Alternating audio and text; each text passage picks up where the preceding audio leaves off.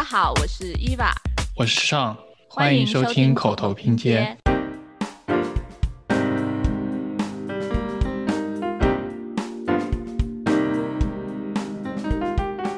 我会发现，其实我们每个人离成为流浪汉都只有一步之遥，就不是说我们就非常高枕无忧。流浪汉的这个权益和这个居民的权益这个冲突，我觉得我们是需要去正视的。我们毕竟不是生活在一个乌托邦的世界，不是说把他们藏起来。流浪汉的话，可以让他们能够也有一个体面和正常的生活。其实他们也是需要一个比较好的环境，这样子也有帮助他们摆脱他们现在有的困境。大家好。欢迎收听今天的口头拼贴。最近天气变冷了，所以我和尚想跟大家聊一聊流浪汉的事情。自从疫情爆发了之后，很多人失去了工作，警察由于安全考虑，也不怎么管睡在街头的人了。所以我可以看到，L A 街头的流浪汉真是肉眼可见的多了起来，整个市中心简直是地上铺满了流浪汉。但随着天气越来越冷，所以在街头其实可能会变得很危险，还有一些人因为就是想要取暖嘛，然后就会燃烧一些东西，或者自己做一个篝火，就会引发火灾，甚至威胁到旁边的社区的安全。而且呢，由于流浪汉一般都一排一排的住在那个帐篷里，帐篷里又都是一些什么棉被啊、衣服啊之类的易燃物，烧起来其实又很快，所以又很危险。同时，关于流浪汉这个问题，也是城市中，特别是美国的城市中一个特别让城市管理者头疼的问题。尤其是纽约和洛杉矶这两个城市，可能是美国流浪汉聚集最多的城市。然后，像大部分的市民呢，其实他们的心情也很矛盾。一方面，大家也很想帮助他们，觉得他们这样露宿街头也不是个办法；一方面又怕说自己，比如说纳税人的钱没有花到有用的地方，或者担心他们的出现或者聚集会危害到自己的安全，或者说整个社区的安全，所以。就是在各种的问题里边是一个比较比较受到关注的问题。我们今天也想从设计师的角度和大家聊一下这个问题。就因为这个问题其实很复杂，关系到什么政治、经济、医疗系统，反正各方面都有关系。但是我们可能就从设计师的角度谈一谈这件事情。这个话题呢，其实对于留学生来讲的话，其实是体验比较深刻的一个问题，尤其是有一个中美之间的比较。因为我们其实在国内，说实话是把流浪汉这个名称和乞讨者往往是混为一谈的，然后它一般就代表着社会比较底层的一些人群，但其实这两者的概念是不同的。因为在美国的翻译里面，他们是叫做 homeless，就其实只是说他们没有一个固定的居所，有可能是他们自己的选择，也有可能是迫于生活的压力，并不意味着他们就放弃了他们的尊严。这个跟乞讨者其实是有一定的不同。但是在国内的话，就会觉得好像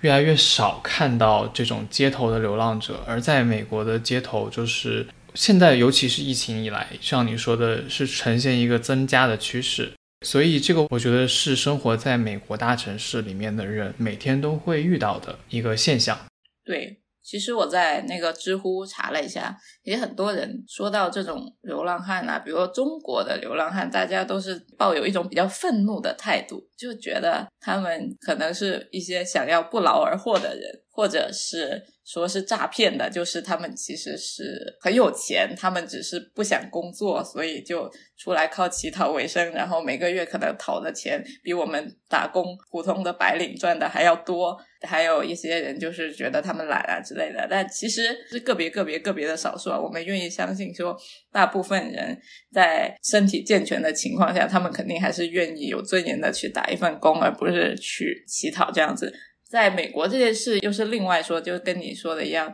乞讨者跟流浪汉其实是两回事。大部分的美国的流浪汉其实不会跟我们要钱，他们只是没有家可以住，他们不得不住在街上，然后他们不会跟别人要钱。其实有很多规定嘛，就是城市里面的规定，规定他们可以在哪里露营，不可以在哪里露营，就会导致有些地方的流浪汉会特别的多。加州的话是有一个反露营法案，因为其实城市外面的公共空间是属于所有公民的，警察在美国的话，他没有权利去驱赶这些人，说你不准住在这里。但是如果你呃威胁到一些周边的居民的个人的财产的安全，或者一些商户的财产的安全，或者影响到他做生意了，这个可能是可以做出一定的规定。所以好像现在是规定在在商业和居民之间呃门口的十英尺内之类的，你不准露营。然后在一些敏感的地区，比如说学校啊、小学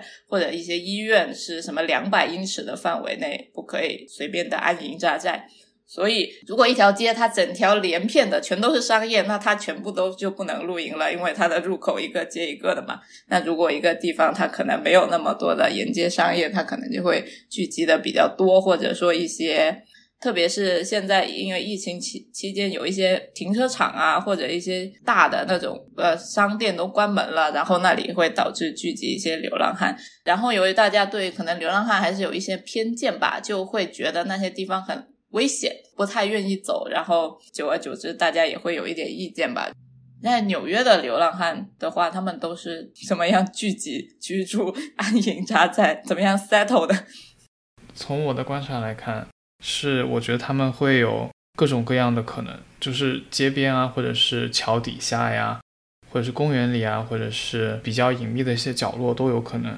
对，但是美国是有一个法律，在一九八一年生效的一个叫做《卡拉汉同意令》，他是说纽约市在法律的义务上是有给任何无家可归人提供庇护所的这个责任的，所以就是理论上呢。他如果是需要寻求庇护所的话，是城市是需要给他提供的。对，这个应该在全美国，大家都是有一个美美好的愿望，希望都给他们提供庇护所。但是数据统计好像，因为纽约和洛杉矶还有旧金山，这其实是流浪汉最多的几个城市。但是在 L A 聚集了百分之四十几的 unsheltered homeless，意思就是说。没有获得庇护所的流浪汉，但纽约大部分流浪汉，他们虽然流浪，但是他们其实是有大部分是人是有有一个庇护所临时的过渡性住宅给他们住的，所以可能这就是为什么在纽约虽然流浪汉也很多，但是看起来并没有洛杉矶那么多，而且洛杉矶那种就是有一种要打持久战的感觉，大家都是扎着帐篷安营扎寨，然后或者那个帐篷会。扩大，甚至有两三个帐篷，然后再加上那种广告伞连成一片，就是感觉在那里已经形成了自己一个屋子。我看到新闻上有看到一些流浪汉的那个帐篷里面，他还有自己的淋浴间，然后还有电，然后还有自己的小厨房，然后就烧煤气啊之类的。还有一个很夸张的一个大哥的流浪汉的那个帐篷很厉害，他在自己的屋顶上建了一个滑梯，他可以在自己的帐篷上滑滑梯，从上面滑下来。那其实感觉已经不像流浪汉了，感觉他其实就是一个临时性住房。是，但这块地不是他的呀，就是从法律上、从财产权上来看，他还是流浪汉。对。但其实这样的案例也不是没有啊，我们在全世界很多国家也可以看到很多，其实这种 informal settlement 最后都变成了 formal settlement。说到这里，就可以去聊一聊流浪汉为什么流浪这件事情。其实说到底，最最主要的原因还是因为没有一个保障性的住房给到收入很低的底层的一些人群。之前呢，我在做这个选题之前，像可能跟很多人一样，我觉得流浪汉他们可能就是很穷，然后或者说他们是一些怎么说瘾君子，就是有一些不良的嗜好。比如酗酒啊，或者吸毒啊，所以最后才导致他们这样流落街头。然后我就去听了几个播客，还有看了一些采访流浪汉本身的一些纪录片啊，还有写的一些文章，发现其实事实并不是这样。根据数据统计，只有百分之。不到二十的流浪汉是有一些成瘾的问题的。其实大部分流浪汉他们都很清醒，也人也很正常，就跟我们每个人普通人一样普通，跟我们每个正常人一样正常。但是他们为什么会沦落成流浪汉呢？我会发现，其实我们每个人离成为流浪汉都只有一步之遥，就不是说我们就非常高枕无忧。或者说是因为他们做了多坏的事情，或者他们多么的凄惨才会变成流浪汉。就是在这个社会中，就是很容易就会因为某一些事情，就会让你就是从一个比较啊舒适的生活状态中，然后一直各种不幸的事情，可能就会跟滚雪球一样，越滚越大，越滚越大，然后最后你就突然发现，哎，你怎么突然就露宿街头，连个房子都没有，而且很难有一个翻身的机会了呢？比如说，我举一个例子啊，就我昨天看了一个，就是采访一洛杉矶街头的一个。流浪汉，一个女人，她今年六十岁了。她其实整个人非常的正常。她以前也有一个挺好的工作，是帮别人养马，工作还挺高端的嘛。十几年前也是一个小时能挣二十美金左右，其实这个收入也不算低。但是她是发生了什么事情呢？她就是跟着她的一个男朋友搬去了另外一个城市，离开了他原本的城市，就是洛杉矶。然后去到那里呢，他就帮别人养马，养了大概十几年吧。然后他就一直住在他那个老板的那养马的地方，就在那里提供一个员工宿舍一样的事情。所以相当于他也不需要买房，他就是有一个可可靠的住的地方。后来他那个老板死掉了，他的老板的兄弟继承了那一个就是养马场或者马厩之类的，或继承了那几匹马。但他那个兄弟就不是很喜欢他。这时候又刚刚刚刚好，他不小心弄坏了一匹马，就是就是犯了一个失有一个失误，然后把一只那匹马弄弄坏了。什么叫弄坏了？可能是受伤啦，或者说生病啦之类。但是他也修好了，就是修好，因为他自己的我不知道他具体没有解释，但他自己的原文是 "I broke the horse and then I fixed it"。对，OK。所以我不知道具体发生什么事，对，因为他可能也文化程度不是特别的高嘛，就也没有把这件事讲得很清楚，但大概是这个意思吧。他又把那个马弄好了，但是因为这样的事情，他那个老板的兄弟就有理由把他呃赶出去了。赶走了之后，他就突然没有地方住，也没有工作了嘛。但是他还有另外一个朋友，他另外一个朋友就把他带到另外一个地方，让他去打一些短工啊，维持生计。但是。突然，他又发现他可能因为长期的做这种体力劳动，他的脚坏了，然后他的脚受伤，然后他就会花很多钱去治疗他的脚，然后他也没办法做以前他能够做的所有事情，因为他以前做的大部分工作都是一些体力劳动，需要用到脚，然后他就发现，哎，突然自己又没有工作，又没有房子，然后他就回到了洛杉矶，回到洛杉矶，发现因为他已经离开了好几十年了。结果这里他的朋友也没有了，然后他请求他的前夫帮助，说啊，我现在突然没有房子住，他前夫也不理他，最后就流落街头了。然后他就是因为这一系列的事情，滚雪球一样的事情，就越滚越大，最后就是沦落到变成要住在街头，被人赶来赶去。他其实很聪明，他在自己的露营的那个地方，他还做了一个门，因为他其实作为一个女性住在街头是很危险的。就是随时可能会有人来抢走你的东西，甚至强奸你。但是警察来清理他的时候，就不是说从门走进来，他直接就是拿那种军刀把他的帐篷给划破了。他就很生气，说：“为什么我有门 给你走，你一定要这样子，要这样粗暴的划破我的帐篷？而且它里面其实就跟那个记者拍摄了他的那个。”帐篷的内部其实他收拾的很干净，他就是每个东西都井井有条，而且这里是洗澡的，这里是吃饭，这里是储藏东西，这里是门，都是布置的很清楚。但是因为他说他如果不布置的这么干净、这么清楚的话，不把它收拾的很像一个家的感觉，他就会跟街头上的很多其他人一样，可能就会开始吸毒或者酗酒之类的，因为就会觉得人生没有希望了嘛。其实他很努力的在。维持自己的尊严和自己的家像个家的样子，但是其实这些事情就让他根本没有精力，嗯，去说打一份正常的工作。他说，街头确实有一些人他不想给房租，宁愿住在街头，但街头百分之九十的人他们都是愿意付房租的，他们都想要有一个稳定的家。但是你如果住在街头，你可能一不留神，警察把你的房子给清了，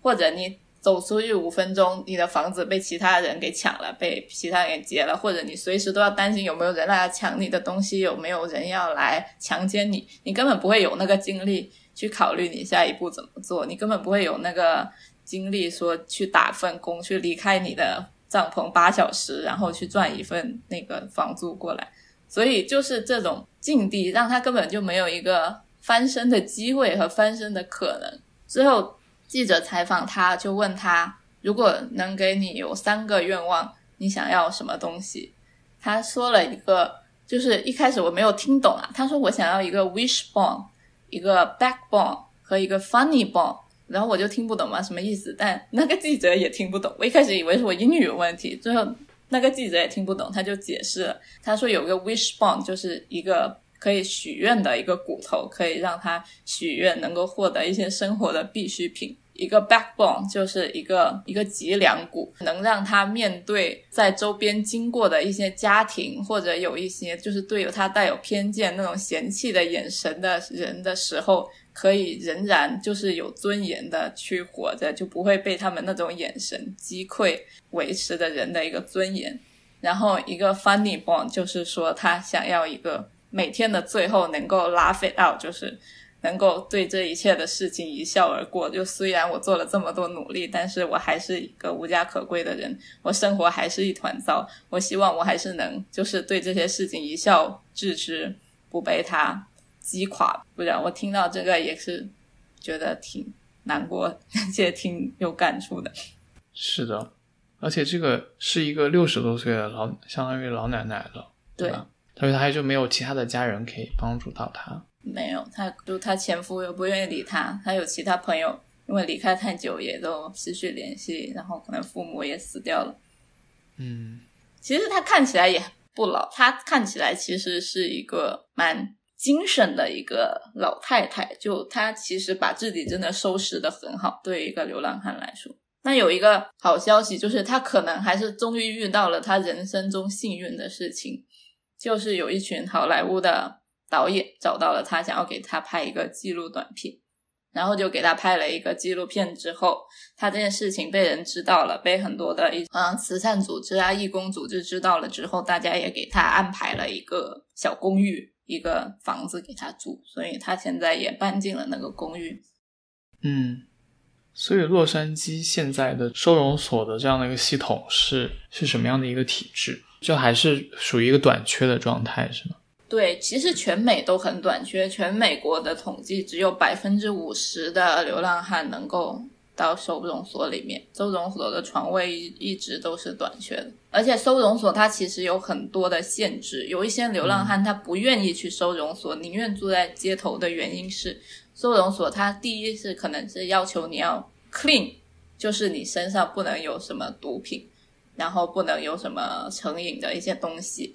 然后第二你不能带太多的个人物品，好像是要求说你只能带两个袋子的个人物品，但其实有些流浪汉。囤积癖跟我一样，东西很多，你就不能去住。然后第三个好像是哦，不能带宠物。很多流浪汉，因为他他虽然自己流浪，但可能他还养了一条狗，都陪陪自己啊。很多人也有都不愿意去了。就有一个播客叫做 Why I Am Homeless，其实里面就采访了一系列的流浪汉。我们会发现，大部分人他们不是一个坏人才成为流浪汉的，他们就是遭遇了一些人生的黑天鹅事件。可能大部分人只是因为幸运才没有变成流浪汉，我是这种感觉。嗯，我在里面听到有一个呃女生，她很年轻，她叫 Crystal，刚出生就被她亲妈遗弃了，然后就进入了美国的那种呃儿童领养系统。她领养她的养父母呢，过了没几年又离婚了。他跟着他妈，然后发现他妈有一些就是养母有一些酒精成瘾的问题，然后还喜欢打人，就没事就虐待他，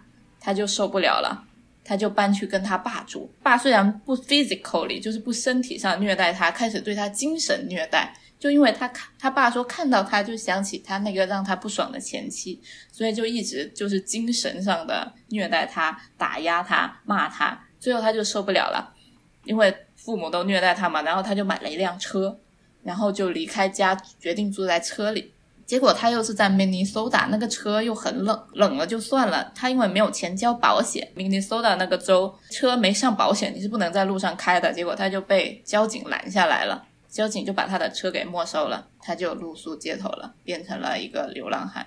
他后来到了熬到了十八岁，有了一些自己给自己做主的权利，他又重新去打工，因为他可能还年轻嘛，还有一些从头再来的机会。他又重新去读高中，重新读大学，打工赚钱。但他现在是某一个公司的 CEO，就是一个很成功的女士。然后，但是她一直记得他这一段经历，所以她也就是尽量就是通过他的资源啊，还有能力去帮助一些流浪汉。还有一个大哥。他原来是一个搞金融的，我们都知道搞金融的特别有钱，而且他出生在一个富裕的中产阶级，就是爸爸是工程师，妈妈是医生的那种，就是很有钱。然后他自己学的是金融，专门给那些上市公司准备上市的那些材料。但是后来也是因为说他工作压力很大，然后他老婆可能又比较 aggressive，他就开始喝酒。然后酒精上瘾，后又被抓住警局，然后离异。然后他自己也觉得他自己有这个酒精成瘾的问题，那个钱落到他手上不会有什么好下场，他就决定净身出户，把自己的钱把钱都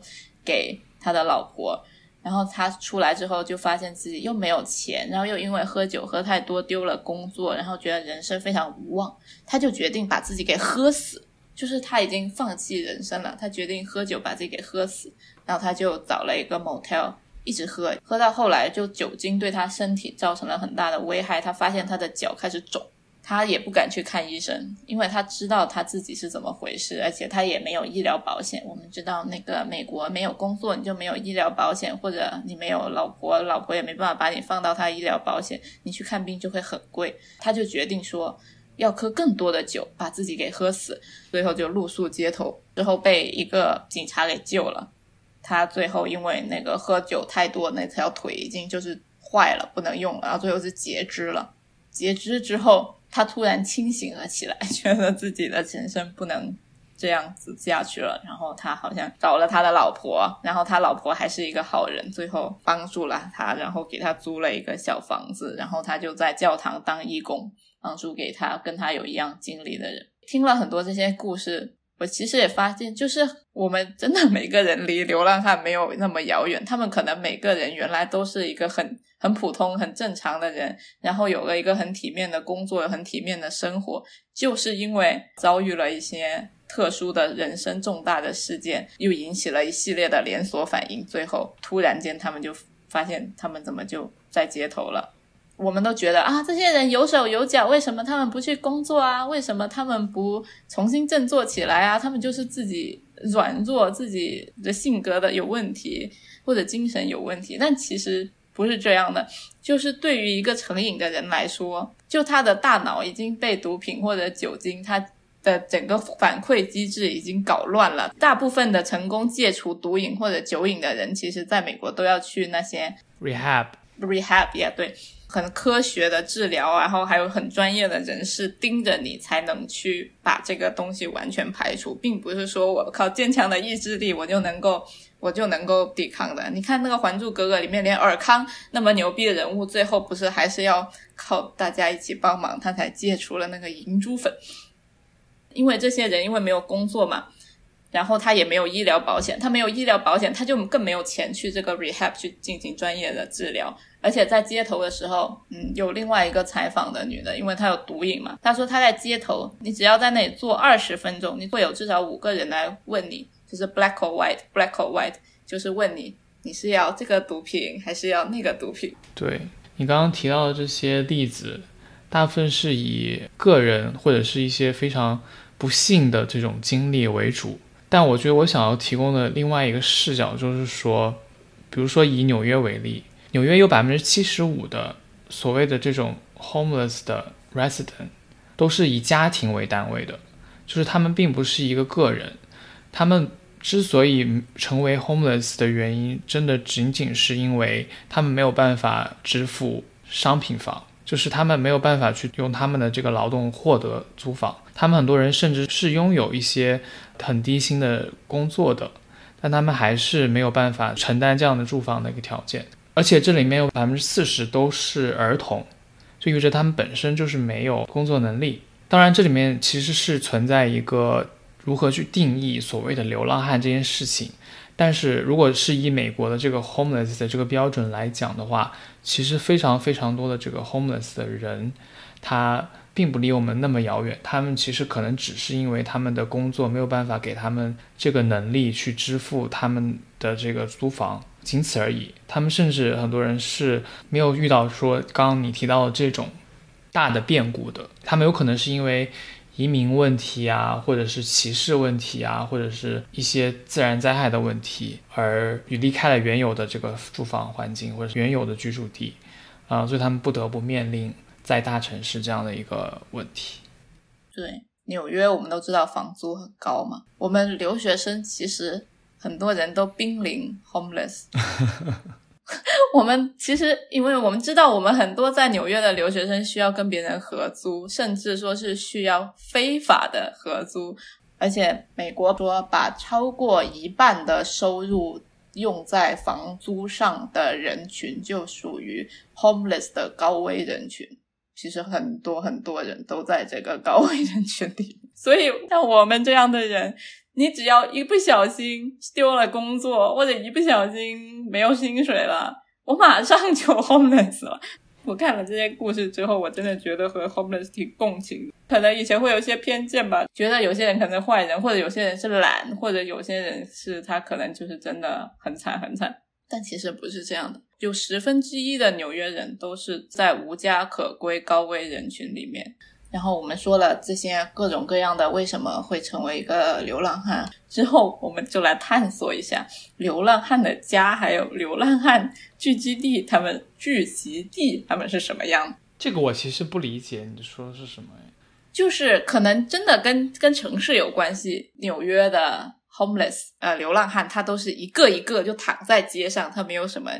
家可言。那 L A 他们真的是他们是有一个家的。比如说，我每天上班下班经过的那条路，沿街两侧的人行道都是连排连排的帐篷。他们会有一些购物车，不知道从哪拿的，有一些购物车，然后每天给他们运输一些东西。他们会有自己的 barbecue 的炉，你经常可以看到他们在路边 barbecue，就是在那里煮饭。还有我刚才说的，比如说我刚才介绍的那个叫做 Rocky 那个六十岁老太太，她有一个洗澡的空间，她有一个门。然后它的门是用树枝做的，就是用树枝捆起来搭了一个门，而且它还会在它的帐篷的周围放很多的树枝，设置一个将带防盗网系统。他说这样子，一旦有人靠近那个树枝踩到或者碰到，它就会响，它就会马上知道有人要来闯入他的家了。所以它也有自己的安全系统。甚至他还在家里放了一个 security camera，就是那个摄像头，因为有些其他的流浪汉会来偷他的东西，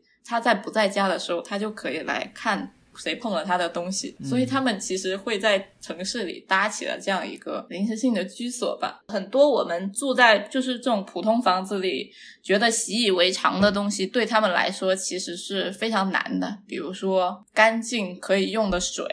所以很多人会。非法的接到那个城市的消防栓系统，嗯，然后用那个消防栓的水水来洗头、来洗澡、来喝。有时候我也在街边会看到，他们也需要电，他们要充手机，他们也有自己的联系，然后他们也有自己的收音机，也一些需要电的东西。说，比如说刚才我说的那个摄像头，他们需要电，所以他们会城市那个电灯的电，就是偷偷接一条线出来。还有比如说。保温，保温这个是特别重要的，特别是现在天气冷了，有一些啊公益组织会给他们捐一些睡袋，然后他们会睡在睡袋里，然后他们会在地上铺一些棉被，嗯，而且他们会生火，就是用一些煤气啊、燃料啊去生火，但其实这也是挺危险的，因为他们一旦不注意，他们又都是棉被、睡袋什么，一轰就烧起来，所以他们也是有跟我们。普通人一样有的很多的生活的需求，然后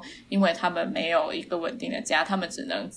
靠自己的智慧在街上去这样建立一个可以生活的地方。嗯，这是他们个人的家。然后还有一些地方是一些聚集地，就是很多很多的流浪汉聚集在那里，它已经形成了一个社区的那种。在洛杉矶有一个特别有名的地方。叫做 Skiro，是著名的流浪汉聚集地，它就在 downtown，而且特别中心的位置，但是大家就不太敢往那边走，甚至汽车都不太往敢往那边开，就汽车开过去都会绕着开。根据今年的统计，现在那边好像是聚集了四千到五千个流浪汉。其实它成为一个流浪汉的聚集地的历史已经很悠久了。Skiro 为什么叫 Skiro 呢？其实它就叫做华木嘛。就以前我们知道那个十九世纪中叶的时候，洛杉矶建铁路嘛，然后铁路需要很多的很重的材料，然后他们就会用原木做一个滚动的道路，然后你可以把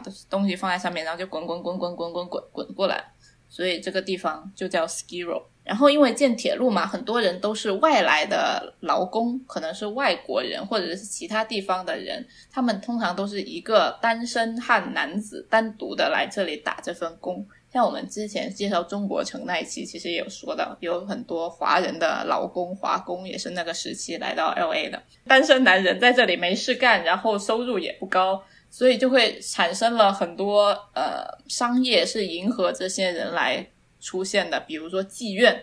和小酒馆，因为这些人也没有家，远离家人嘛，所以也帮他们建了很多类似于酒店的东西，就是叫做 S R O，英文叫做 Single Room Occupancy，就是单人住宅、单人公寓这样子。结果就变成了这一区就是很多单身的男人天天来这里喝酒和买春。后来因为铁路盖完了嘛，这些人就失业了，没有工作了，他们。又回不去家里，也没有钱，就只能喝酒，然后睡在大街上，就开始了形成了初步的一个流浪汉的聚集地。后来不就大萧条了吗？大萧条的时候，就更多的人失业了。失业的人，他们可能因为这里还是有当时留存下来的很多那种单间住宅，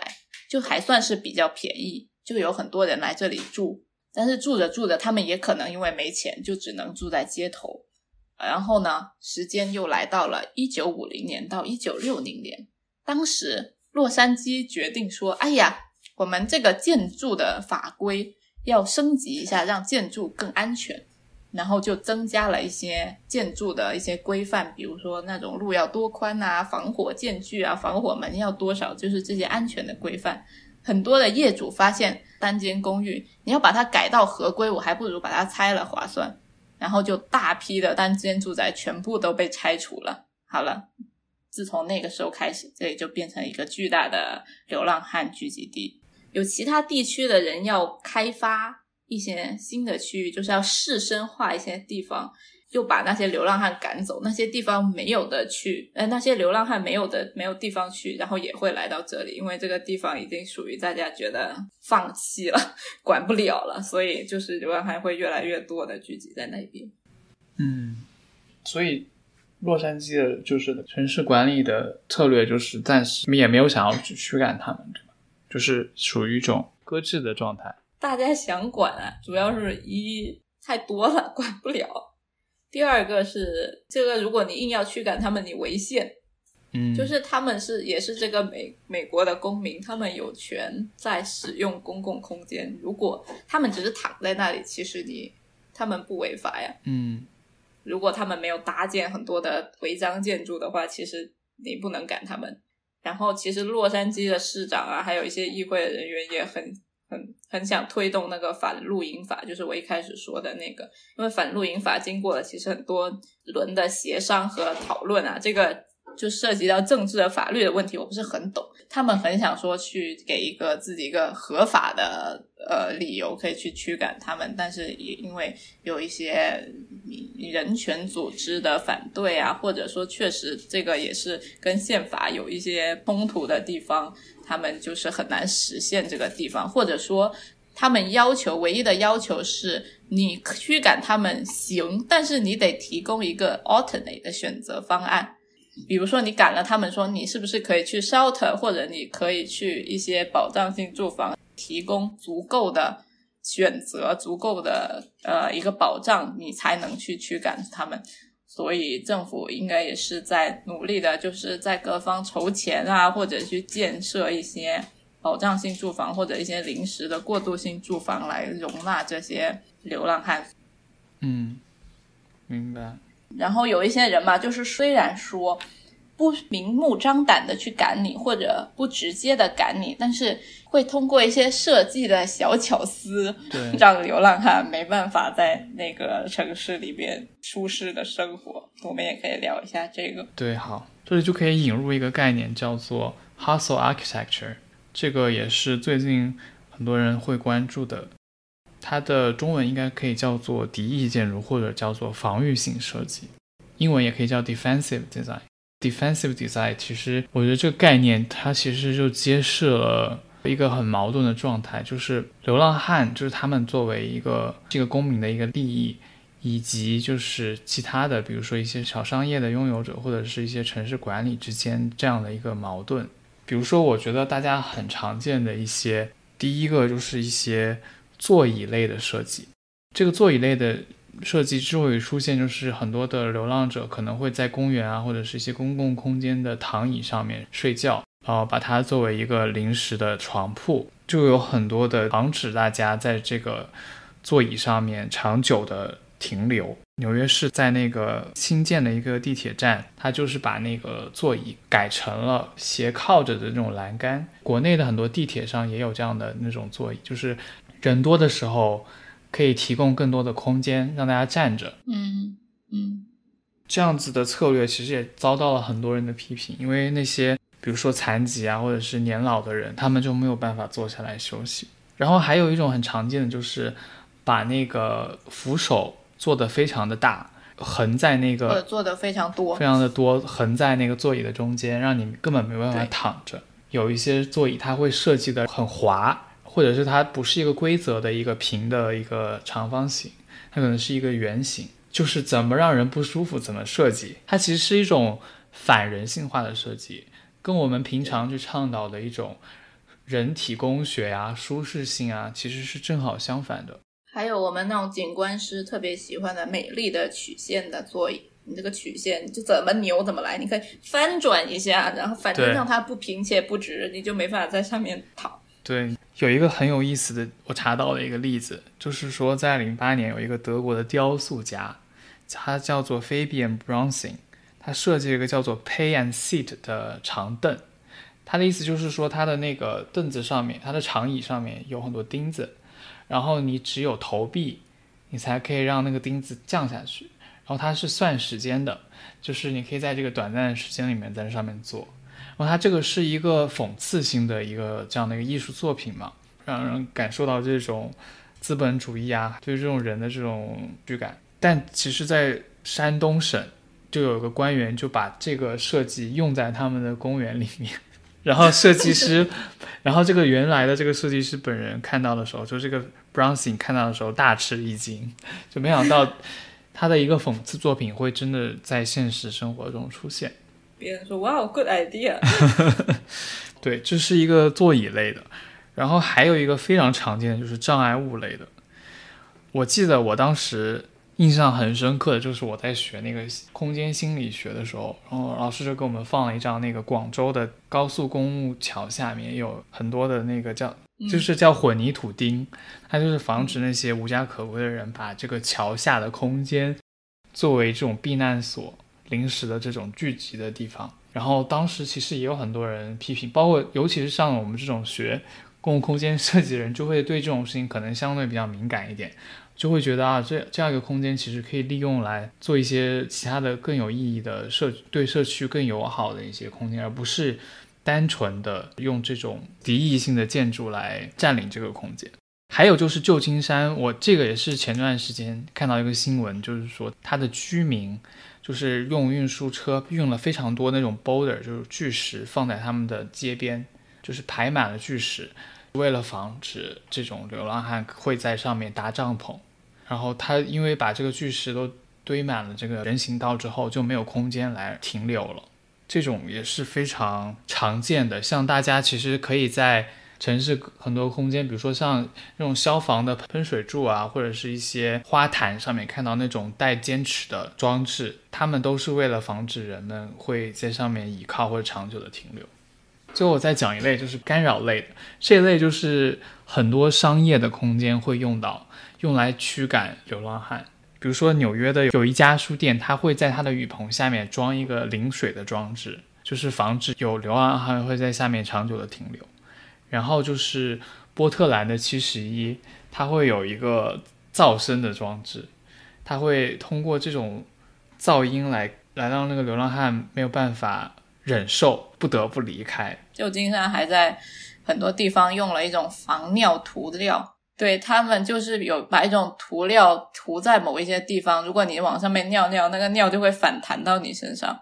就是阻止有些人在公共空间上尿尿。对，但是其实哦，对我刚才有说忘记说了，其实上厕所这一件最基本的事情，对流浪汉来说，他也很困难，因为我们一般人他我们可能可以去一些星巴克啊、呃麦当劳之类的上厕所。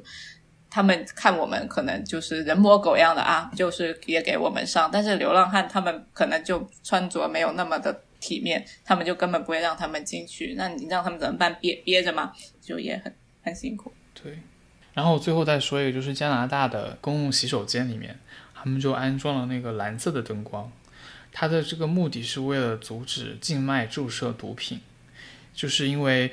呃，蓝色灯光下的话，你看不到你的那个浅静脉。但是，但是根据最后的结果发现啊，很多的吸毒者还是会尝试在这个浴室里面注射，但反而增加了感染和软组织损伤的这个风险。因为插错了是吗？对，它就其实它降低了能见度，然后又使这个清洗变得更加困难，反而让这个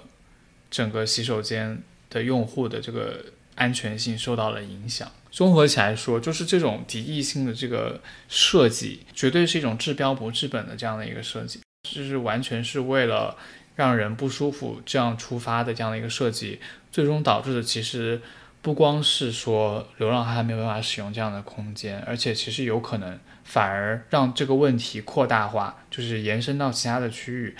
和就是让在这里正常使用的。一些城市的这个空公共空间的使用者也没有办法很好的享受一些基础设施。对，就是说经常会看到一些楼顶上会装一些尖刺去赶那个鸟、赶那个鸽子嘛。对。然后其实，在高架桥上装那种尖子水泥钉，或者在台阶上装这种不舒服的东西，其实就是把人像鸽子一样这样赶来赶去嘛。绝对是一件治标不治本的事情，而且在你没有提供足够的保障性住房或者过渡性住房的时候，你把他们这样纯粹的赶走，那他们不会消失，你只是赶走，那他们只不过是从一个地方赶到了另外一个地方，从有钱的地方赶到了穷一点的社区，就感觉也是一个加大贫富差距的一个一个不好的方法。那你觉得正确的方法应该是什么样呢？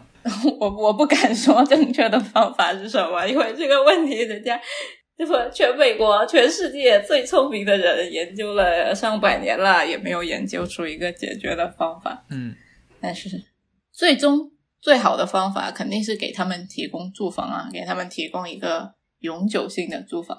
但是永久性的住房，你需要很多的钱，而且很多的时间，很多的精力。这也是一个慢慢的过程，而且也需要所有的人进行一个进行一个说服吧，因为很多人就会觉得这些流浪汉是吃了他们纳税人的钱，或者说是影响了城市治安，然后或者这些人就是活该这样子。就不想去帮助他们，也这也是一个慢慢的、长期的过程。说如何让他们理解到，有些人他是不得已，他才沦落到这样一个境界的。我们每一个人有可能会有一天会不小心沦落到这样一个境界。那如果我们这一天可以帮助他，明天就可能可以帮助自己。对，你说的是一个长远的一个目标，相当于是长远的一个目标。可能更多的还是一个经济上的问题，说如何让大家能够有都都有工作啊？比如说像面临着新冠这种事情，大部分的人失业的时候怎么办啊？怎么样去保障这一批危险的人？政治性还有经济性的问题，当然都是需要考虑。但是我对那些我不太懂，我只能聊聊设计上的问题。嗯，那可能常见的援助形式，那可能就是给他们能够给他们提供一些。A 庇护所，然后或者说暂时性、过渡性的住房，或者永久性的住房，不知道你有没有见过那个过渡性的住房啊？就那如果在 L A 这样一个流浪汉特别多的地方，就是其实政府进行了很多尝试啊，有一个最近比较有名的项目叫做 Tiny House Village，就是小房子村，就是利用了几个公园，几个平常社区居民不是很爱用的公园，一个叫做 Alexander Park，一个叫做 Echo Park，亚历山大公园和回声公园，就这几个公园，它可能因为设施不是很好，或者位置不是很好，它旁边的居民不是很喜欢用，政府就呃征了这几块地，在这里面建了很多小房子，就是很多很小的，大概是一一个三四平方大的一个彩色的小房子，然后整齐的在这一块空地上排成了一个村庄的样子。这个小房子里面呢，呃，其实设施还挺好的，就有一个床，有一个电视，有一个微波炉。整个村庄它有统一的淋浴间，然后有呃安保人员，有医护人员，有甚至有一个 dog park，就是一个遛狗的公园。因为很多流浪汉他都有自己的小宠物。然后其实这整个村就是一个临时性的过渡性住房吧。因为这个公园其实它本来也住了几十个流浪汉，就他们相当于整体被迁移到了这个小村子里面来住。在这个村子里面住的时候，他不仅就是给你一个住的地方，他还给你提供了一些重回社会或者重新出发的一些帮助、一些援助。比如说，他提供了心理医生，可以跟他预约进行心理辅导；还有，他给你提供了一些医疗人员，比如说你有什么身体问题啊，或者有一些什么成瘾的问题啊，你都可以跟医疗人员聊一聊。而且每个小房子它都可以。在里面反锁，就是可以锁起来。像我刚才说的，对于呃流浪汉来说，就是这种一个小事，一个锁，也是对他们来说很重要的。他们想要说可以在这里面安心的睡觉，不用担心半夜会有人闯进来。所以这样一个小房子的项目，也是在在洛杉矶里面算是一个比较受到比较关注的一个案例吧。然后他们同时也是想要把这样一个模式复制到另外几个，就是可能。现在现状使用现状没有那么好的，或者本来就有很多流浪汉的公园，去建一些这些 tiny house village。就是那个建筑师接受采访的时候有说，说设计这样一个地方，它最重要的设计的要点不是说把它设计的多么漂亮啊，因为其实这种都是满足基本需求的就好了。重重点是如何让这个设计去污名化，就是让流浪汉的居所去污名化，因为。很多人就是对流浪汉都是有一种嫌弃，或者觉得他们就是脏乱差，所以他们就是刻意把这个这些小房子都涂得五彩斑斓，然后五颜六色，用了很多彩色，然后看起来很明快的铺装，极力想去创造一种比较欢快、啊充满希望的氛围，就是希望说。就是其他的普通人看到这样的区域，会这个地方挺好玩的，挺安详的，像一个乌托邦的一个小村庄一样，而不会去想到说哦，这是一个很糟糕的地方。嗯，他们是每个人可以有一个小房间这样的吗？对，但是有一些流浪汉还挺嫌弃，就是那个记者采访了一些搬进去的流浪汉。他说：“你觉得怎么样？”他说：“啊，这个每个只有三平方，你知道吗？比监狱里的隔间还小。你知道为什么？我知道吗？因为我坐过牢。”哦。然后还有一一些流浪汉就会觉得它里面太多的规则，因为它是有宵禁的。它每天晚上十点到第二天六点是宵禁，就是你这时候不能出门，嗯，也不能进来。还有就是它也限制了比较有限的个人财产，好像也是限制说你只能带。多少袋多少公斤的个人财产进来？有些流浪汉就是不羁放纵、爱自由，他可能也不想住在这里面。还有一个争议是，他们算了一下，就是这个小房子最后每一个房子每人每个月每一房的的费用是三千多刀。大家就觉得哈，三千多刀，我在 L A 我能正常的去租一个很好的公寓了，为什么这个？地方有这个钱来弄这个小房子，这么小，然后也很简陋，为什么要花这个钱？然后为什么不直接让他们去租一个公寓就好？但是其实这些钱不是完全花在房子上，有一些就可能是那些警卫的钱、心理医生的钱啊，还有一些什么社会辅助啊，还有三餐的钱，对，很多钱都包在包括在这里面。就是因为当一个人可能他跌到谷底的时候，他的确是需要一些。更多的资源，他才能够重新爬起来。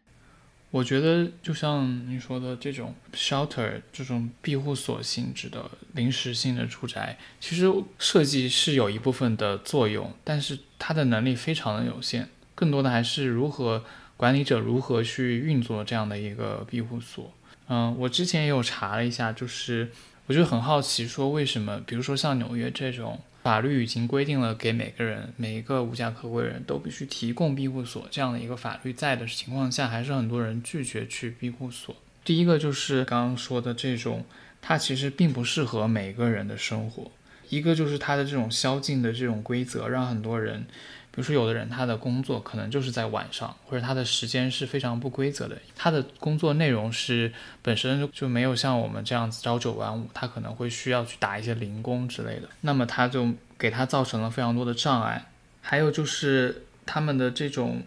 在街头生活了很多年之后，他们其实觉得街头的这种社区感反而比他们很多人聚在一起这种不认识的人之间的这种冲突，对他们来讲是更舒适的。他们可能宁愿去在街头经历那些已知的，他们认为已知的一些风险，也比去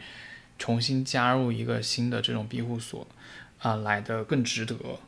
然后另外就是他们确实是不太稳定的，很多时候这个庇护所并不是一个长久的居所，他们可能只能住一晚，或者是只能住一段时间，所以这个让他们就没有办法去找到一个好的地方保存他们的一些物品。他们也不想要，就是说花额外的精力去去看管物品，然后跟一些新的这种工作人员来打交道。他们觉得他们已经有一套自己的这种生活的方式了，不想要去适应新的环境。然后另外就是在疫情期间，我觉得也我可以聊一下。其实疫情期间，因为美国这边很多会害怕，就是一些流浪汉带来一些感染的风险，或者他们自己的一些聚集。有很多城市都有一些对这种营地的驱逐，他们想要用更好的用什么庇护所这样的方式来管理，就是因为这种非常激进式的，然后可能是这种游击战式的。比如说在纽约，看到他《纽约时报》有采访一个，嗯，住在高县公园下面的一个流浪汉，他就是经常过一几个小时回去，就发现他的东西已经被警察就是没收了，然后他对于这种。政府或者是对于这种工作人员的态度，就是极大的不信任，他就是没有办法去，呃，相信他们，或者是他们没有办法去，呃，跟他们合作，嗯，所以他最后就是。还是通过这种游击战的方式不断的换地点，还是想要选择是居住在街上。对，如果有一个人天天把你赶来赶去，像赶鸽子一样，你怎么能够相信他是真心的要帮助你？没错，没错。我注意到就是他有一个，呃，也是一些非政府的组织吧，他会去观察这些，会了解，会跟他们沟通，去了解他们需要什么呀？比如说食物啊、水啊这种生活的必需品，然后只在他们。很迫切的时候去帮助他们，采用一种持久的一种关怀的方式，而不是说逼着他们呃立即进入这种 shelter。因为目前的由于一些政治上的原因啊，或者是就是比如说一些对这个卫生健康方面这种考虑，纽约很多的采取的方式就是这种让流浪汉在街头的生活变得很艰难的方式来逼迫他们。加入到庇护所，但这种方式就会引起很大的反弹，啊，因为信任被失效以后，需要更长的时间去建立。对，然后其实可能也是床位不够，也不是说你把他赶走之后，每一个人都真的能够有一个床可以给他睡。对，最终的原因确实就是像你说的，床位还不够。然后有调查显示，就是从二零二零年初以来，就是在。纽约的城市的这个避难系统里面，单人和双人房增加了一千三百张床位，吸引了部分的这个流浪汉离开了街头，但是还是需要数千个单位才能够满足所有的流浪汉的这样的一个需求。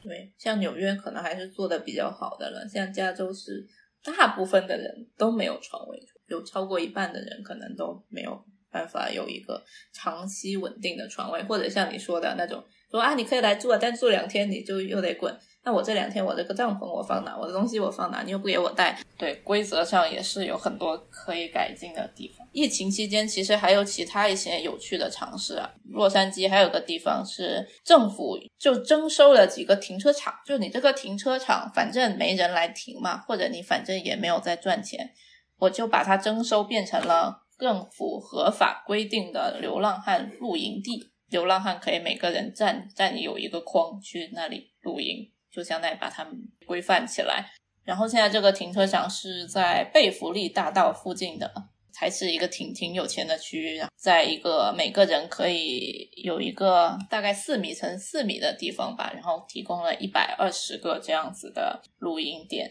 露营者可以在这里带自己的帐篷啊，或者他们指定的物品，然后这个地方还会提供一些厕所、淋浴、一日三餐，还有二十四小时的保安。还有人会辅导他们去接受一些保障性的服务吧，因为其实很多人他没有那个资源去了解说政府对于他们这些人群有一些什么样的帮助，有一些什么政策，他们其实不知道那里会有一些人去帮助他们去了解这些东西，然后把他们录到民库里面去排队啊，排那个永久性的住房。但是这样一个地方哦，就是只是在停车场上画了一些框框。政府的投资都是两千六每个月，所以大家又不买了。两千六每个月，你还是可以在洛杉矶租一个很不错的公寓。然后还有一些哦，还有一个疫情期间的尝试是，疫情期间不是有很多酒店倒闭了吗？中国不就把很多那个快不行的酒店拿去当隔离酒店了？然后美国就把这些很多快倒闭的酒店把它买了，然后把它变成了保障性住房，就是把它改造成了。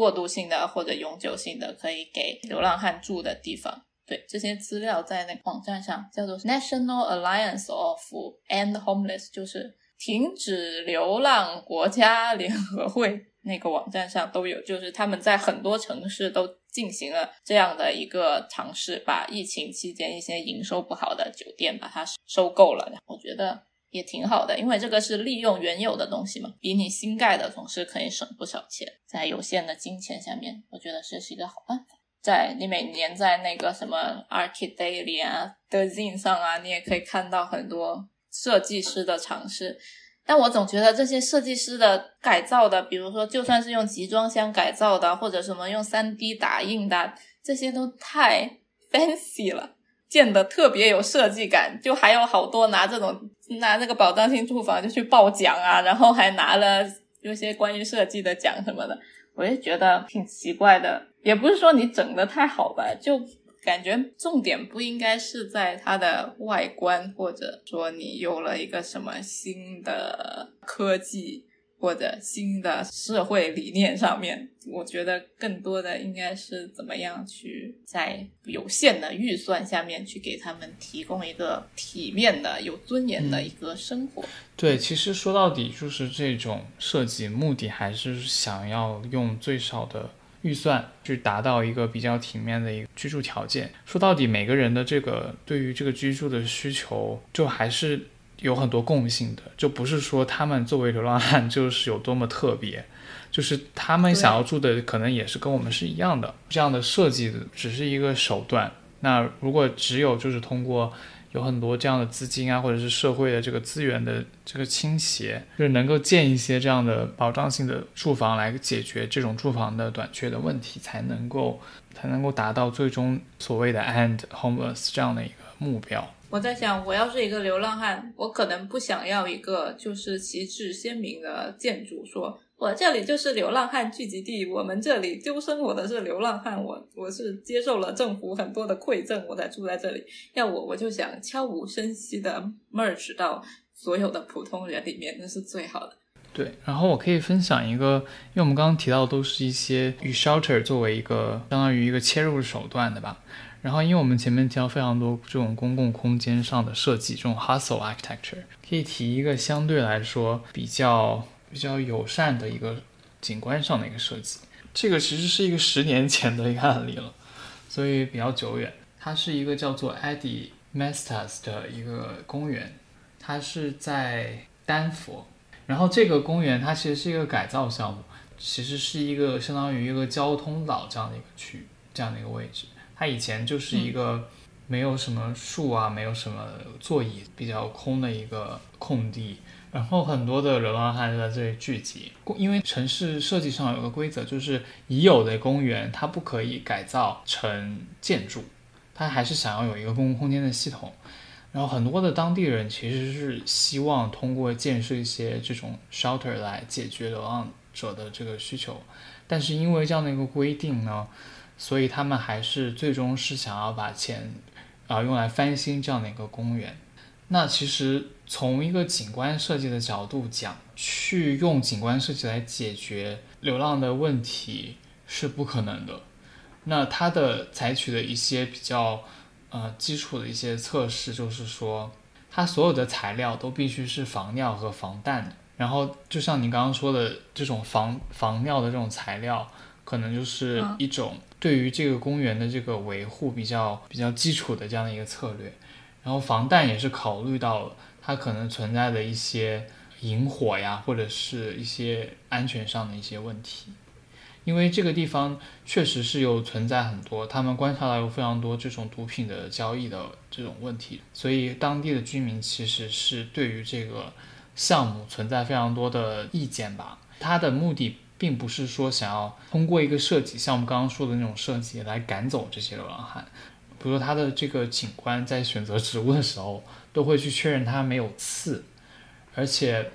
不会被作为药用。这个也是跟他们的这个可能跟这种毒品成瘾的这种背景有关系。而且他们还考虑到，就是它的这个花圃的这个灌溉系统，为了防止被这个流浪汉破坏，他们就采用地下灌溉的系统。这它的每一个这种细节处理。都是顺应到这个流浪汉的这个会在这里存在的这样的一个事实，他没有是刻意去赶他们。然后在这个公园的这个呃 program，就是它的一些功能上面来讲的话，它其实是有，就是一些非政府啊或者一些教会的组织会在这里发放一些免费的食物啊，或者是一些收集一些那个。用过的衣物啊，等等，等于说这个公园最后形成的一个处境，就是是一个让这些流浪汉还会在这里继续存在，你还会偶尔会看到某些呃毒品交易存在，所以这其实很多当地的居民是对这个这个流浪汉在这里露营是非常不满的。这个公园设计至今来看还是算是一个有争议的这样的一个设计。因为它跟我们平常的这种直觉是相冲突的。我们的直觉会希望整个城市是很美的、很精致的，然后一尘不染。在这里的一些居民可以为他们而设计，这个设计它反而是让让这样的一个问题更加的突出了。啊，他的这个设计师有说，这些人感觉被场地困扰，是因为他们对于完成的东西有一种不人道的倾向。但是对于那些想让流浪者变得不显眼的人，公园没有能够满足他们的愿望。如果有什么的话，那就是让他们变得更加的显眼。对，就是甚至呢，因为这个公园的命名，它是一个人名，甚至这个人最后就是非常希望他们能够把这个名字给换掉。他不希望他的名字会跟这样的一个流浪汉聚集的这样的一个公园有关联。就是流浪汉的这个权益和这个居民的权益这个冲突，我觉得我们是需要去正视的。我们毕竟不是生活在一个乌托邦的世界，就是我们不是大家每个人都是非常神圣，然后可以无私的去只为别人着想。从设计角度的话，景观就是确实只是一个工具而已。他能做的就是说。提供一些对无家可归的人友好的设施和设计，然后争取能够提供他们的生活质量，来帮助他们重新融入这个社会。但是，我们需要去解决的问题是一个社会上系统性的一个问题，需要更多人能够参与到这个里面，从观念上有一定的改变。像我觉得，其实设计能做的，不可能去解决流浪汉这样一个问题。就算说是给他们提供住房，也是你得有这块地，有这个钱，你才能真正的提供这个住房。我们只是能够设计外观，或者说去让他们在里面生活的更加舒适而已。啊，如果我哪一天有有机会去做一个跟流浪汉有关的设计，那可能能做的是怎么样去消减流浪汉和普通市民之间的一个冲突。不是说把他们藏起来。流浪汉的话，可以让他们能够也有一个体面和正常的生活。就是其实他们也是需要一个比较好的环境，这样子也有帮助他们摆脱他们现在。有的困境，所以我感觉这是我们能做的一个，可能是去弥合，就是普通民众和他们之间的一些误解啊。第二个是给他们提供一些他们最最基本的基础设施，比如说水啊、上厕所啊，比如说电呐。有一个关于厕所的一个小数据，就是在 L A 的一个某个地区的统计下，每一千七百七十七个流浪汉，就是大概一千八百个流浪汉，每天晚上只有九个厕所可以让他们使用。在这种比如说没有水、没有厕所的情况下，他们的健康遭受到更大的考验。美国的流浪汉的平均寿命是五十岁，所以这些东西其实都没有给他们多一个机会。我觉得我们设计师能做的就是怎么样给他们一个 second chance，或者让他们觉得自己有一个 second chance。我突然想到那个电影《那个无依之地》，其实那些人也是流浪汉，他们只是住在车里而已。在定义上，他们也属于流浪汉，没有固定的。靠谱的住房，我感觉也有很多人批评他那个电影是浪漫化了流浪汉的一种啊生活场景。没错，但我觉得也是一个好的场，至少不是让他们变得更差，就是可能是真实情况是他们没有那么好，但也没有那么坏。嗯，我们聊这个也是想说去更多的了解一下，从流浪汉的视角去看一下。城市对于他们来说到底意味着什么？然后也是希望能够看到有更多就是尝试在消弭流浪汉和其他的城市居民这样的矛盾的一些设计出现。那我们今天的节目就到这里了。如果你有什么关于流浪汉或者是设计方面的思考，都可以跟我们分享。然后你可以关注我们，给我们留言。大家如果想加入我们听友群呢，一。可以在小宇宙下面留言，然后我会来找你。第二是可以关注我们的微信公众号，就叫做口头拼贴。如果我看到的话，还是可以把你拉进来。如果你被我 miss 了，我就跟你说声对不起，我不是故意。也可以微博吧，都行。好，那再次感谢大家收听这期的节目，我们下期再见，拜拜，拜拜。